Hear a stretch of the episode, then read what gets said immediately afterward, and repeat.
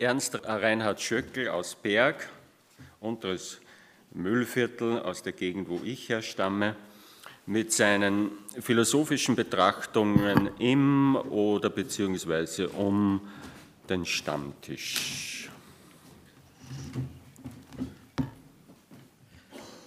Wenn du wissen willst, was sich in der ehrenwerten Gesellschaft so abspielt, musst du zum Stammtisch gehen.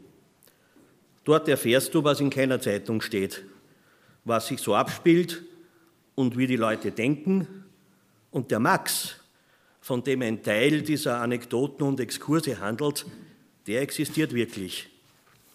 Insofern sind die Stammtischgeschichten eine Art Stammtischgeschichte des unteren Mühlviertels und seiner Bezirksstadt Perg. Ruhestörung. Der stoischen Ruhe in allen Lebenslagen konnte auch der Alkohol nichts anhaben. Nur selten wurde der Max nervös. An eine solch seltene Situation erinnert man sich am Stammtisch noch genau. Matura.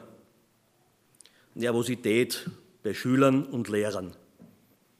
Da kann der Max 20 Minuten vor acht seine Matura-Fragen für Geschichte nicht finden und um 8 Uhr soll die Prüfung bereits losgehen. Also schnell nach Hause, Unterlagen holen und ein Kollege tippt die Fragen noch schnell in den Computer, mit dem sich der Max bis dato noch nicht angefreundet hat. Es war noch einmal gut gegangen, aber der Herr Direktor hatte alles mitbekommen, weil der Max so nervös war. Der hatte die mündlichen Matura-Fragen am Vortag in einer Bank kopieren lassen und die Bankangestellte hatte offenbar ein paar Vorlagen übersehen.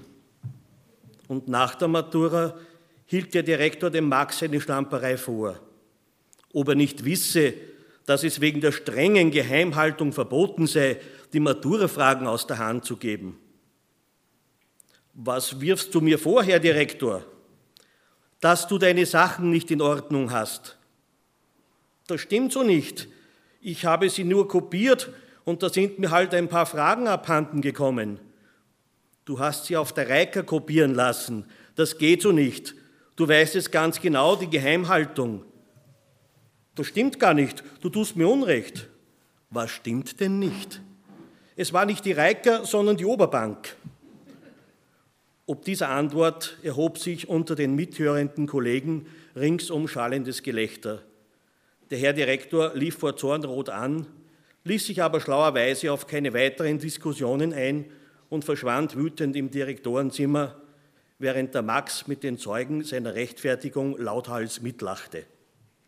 Was hatte er auch zu verlieren? Die Pensionierung stand schon bevor und die eisigen Blicke seines Vorgesetzten würde er restzeitlich ertragen. Ist der Ruf einmal ruiniert, dann lebt sich's völlig ungeniert, pflegte er in solchen Augenblicken zu sagen und freute sich schon auf den Abend, wo er im Wirtshaus sein wahres Dozentensein, Dozentendasein unter Beweis stellen konnte.